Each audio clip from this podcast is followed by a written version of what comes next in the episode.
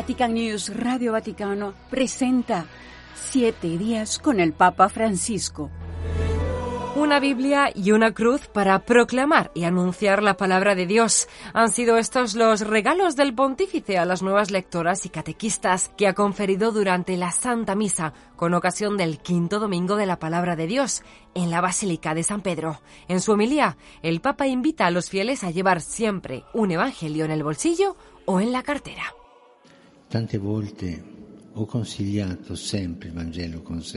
Muchas veces he aconsejado de llevar siempre consigo el Evangelio, en el bolsillo, en el bolso, en el teléfono. Si amo a Cristo más que a nadie, ¿cómo puedo dejarlo en casa y no llevar conmigo su palabra? Y una última pregunta. ¿He leído entero al menos uno de los cuatro Evangelios? El Evangelio es el libro de la vida, es sencillo y breve, y sin embargo, muchos creyentes nunca han leído uno desde el principio hasta el final.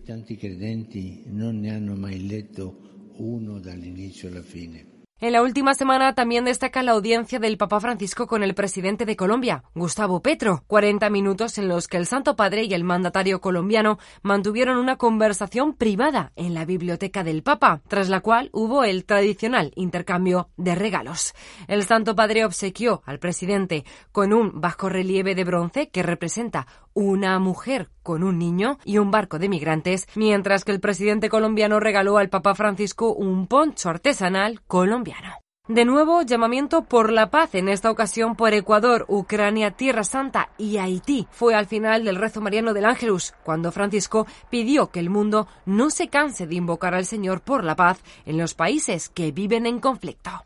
E non stanchiamoci di invocare il Signore per la pace in Ucraina, No nos cansemos de invocar al Señor por la paz en Ucrania, en Israel y Palestina, y en tantas otras partes del mundo.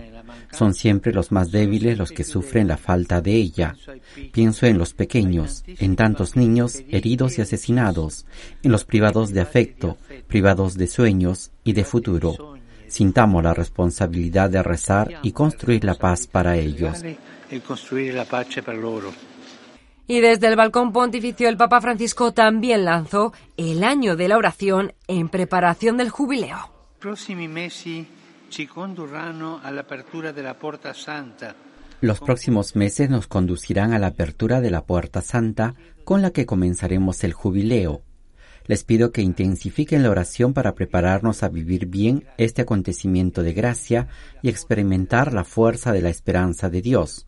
Por eso comenzamos hoy el año de la oración, un año dedicado a redescubrir el gran valor y la absoluta necesidad de la oración en la vida personal, en la vida de la Iglesia y en el mundo.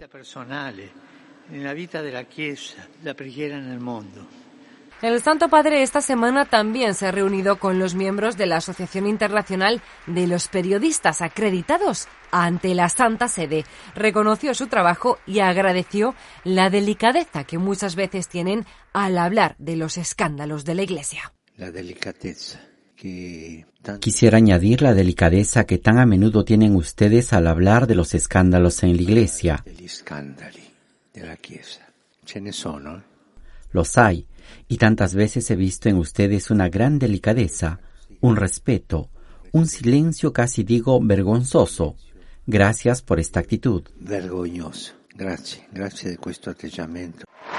Por mucho que una persona acumule bienes en este mundo, de una cosa estamos absolutamente seguros, de que no cabrán en el ataúd. Lo ha recordado el Papa Francisco este miércoles durante su audiencia general en la que continúa el ciclo de catequesis sobre los vicios y las virtudes. En esta última semana, el tema elegido para reflexionar fue la avaricia. En la catequesis de hoy reflexionamos sobre el vicio de la avaricia.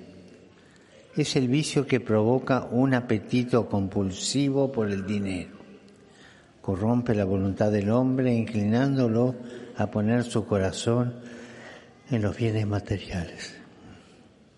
La presencia de este vicio en cada uno de nosotros no depende de la cantidad de riquezas o del valor de los objetos que deseamos. Depende más bien de cómo nos disponemos interiormente para relacionarnos con ellas.